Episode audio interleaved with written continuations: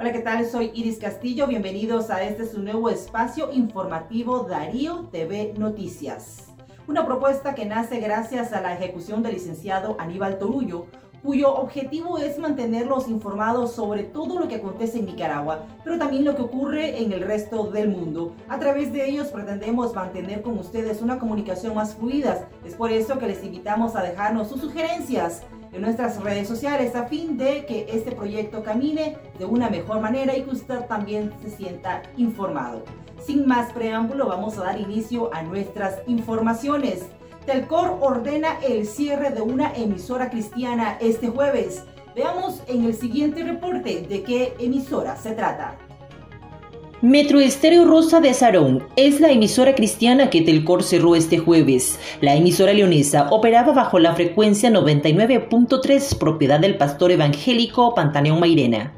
El primero de agosto del 2022, Telcor ordenó el cierre de ocho emisoras de radio pertenecientes a la Iglesia Católica que operaban en el norte de Nicaragua. El obispo Rolando Álvarez indicó que la policía había ocupado la casa parroquial de Seba con Matagalpa, desde donde transmitía una de las emisoras.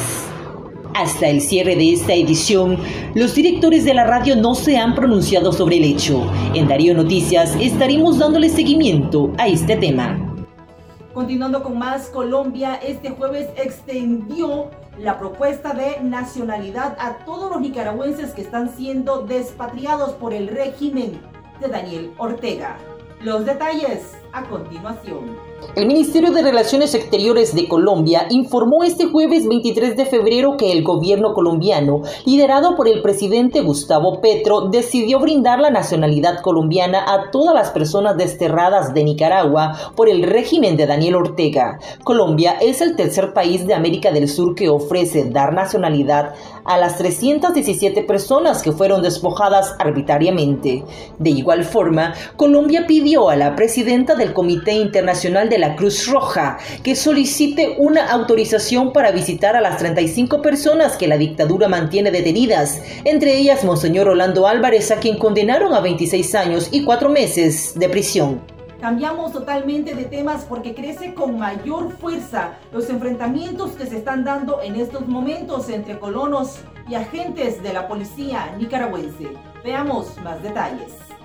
Tres hermanos perdieron la vida este miércoles 22 de febrero en un intercambio de disparos con policías en la comunidad La Laguna, ubicada en el municipio de Ciudad Antigua, departamento de Nueva Segovia, al norte de Nicaragua. Los civiles fallecidos son los hermanos guerreros García, identificados como Moisés Uriel de 24 años, Hamilton de 20 años y Junior Samuel de 20 años. Así lo confirmó este jueves la policía de Nicaragua en la nota de prensa 03-2023, mientras que este martes se conoció la muerte violenta del oficial de la policía de Nicaragua, Alexander Urbina, en el departamento de Jinotega.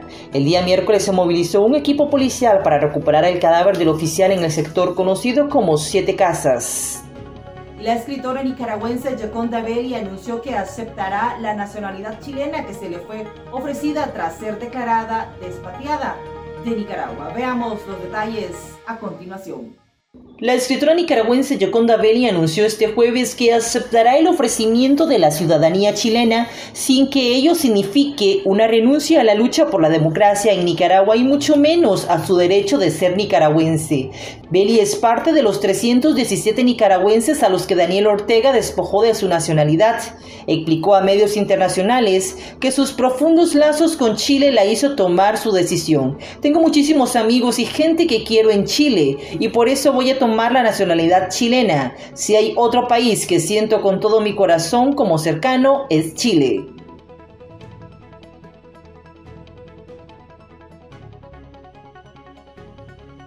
Y en el siguiente bloque les vamos a dejar las noticias más importantes sobre el acontecer internacional a cargo de nuestros colegas y aliados de la Voz de América.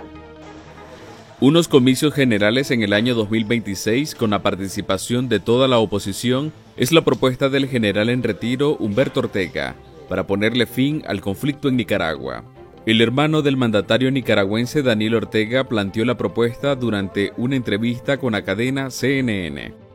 Unas elecciones en donde Nicaragua entre a un proceso totalmente diferente al que teníamos desde 2018 hasta ese momento.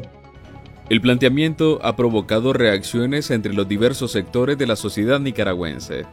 No puede haber una verdadera paz con ausencia de justicia. Para la Defensoría Nicaragüense de Derechos Humanos, antes de cualquier elección debe haber justicia para las víctimas de la violencia. Los violadores de derechos humanos deben ir a la cárcel. Cuando esto pase, la historia de nuestro país cambiará. Estoy seguro de eso. Entonces tengo que condenar y no estar de, y no estar de acuerdo con la propuesta del general Ortega.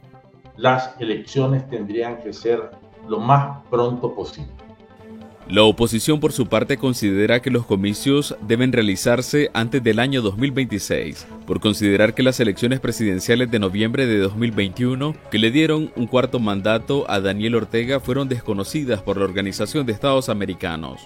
Eso lo rechazamos de plano, porque en Nicaragua lo primero que tiene que haber es una absoluta liberación de todos los presos políticos. Tiene que haber una restitución de las libertades democráticas y el regreso seguro de los exiliados. Hasta el momento, el presidente Daniel Ortega no se ha referido a la propuesta de su hermano Humberto Ortega. Donaldo Hernández, Voce América.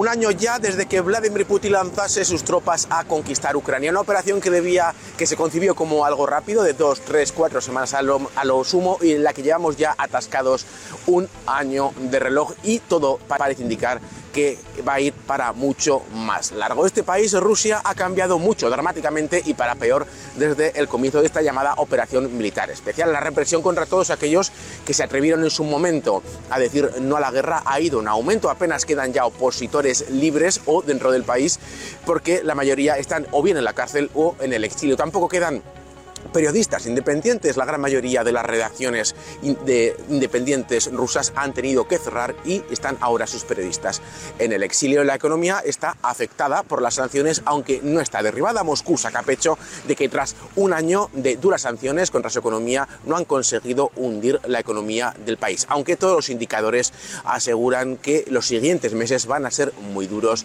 para este país. Ahora bien, se abre la pregunta de qué ahora qué. El plan chino está sobre la mesa, un plan que es de facto eh, que Rusia tendría que aceptar la rendición casi eh, incondicional de, de, su operación, ya que China ha propuesto ni más ni menos que Rusia abandone, incluida Crimea, todos los territorios que ocupa ilegalmente en Ucrania. Las imágenes de los expresos políticos nicaragüenses llegando a Estados Unidos tras ser liberados dieron la vuelta al mundo. Ahora, desde el exilio y tras ser declarados apátridas, conversamos en Panorama con cuatro jóvenes excarcelados para saber qué piensan de la situación actual y el futuro de Nicaragua. ¿Nos acompañas? Gracias por habernos acompañado en este nuevo espacio informativo que, como les decía al inicio, es ejecutado gracias a la dirección del licenciado Aníbal Toruño, cuyo objetivo es mantener a la población nicaragüense y el resto del planeta que también nos sigue de cerca lo que acontece en Nicaragua en este momento. A la vez también queremos que ustedes sean partícipes de lo que está pasando en Nicaragua. Recordemos que son acontecimientos históricos que no podrán ser borrados de nuestras memorias y de esta manera les estamos ofreciendo este medio de comunicación para que usted comente, usted se identifique y usted también colabore, envíenos videos, envíenos historias que ustedes quieren que nosotros reconstruyamos de esta manera poder construir una nueva sociedad nicaragüense y poder también ser referentes a nivel internacional. Me despido de ustedes y les invito a la vez a que nos acompañen de lunes a viernes a partir de las 8 de la noche en Darío TV Noticias.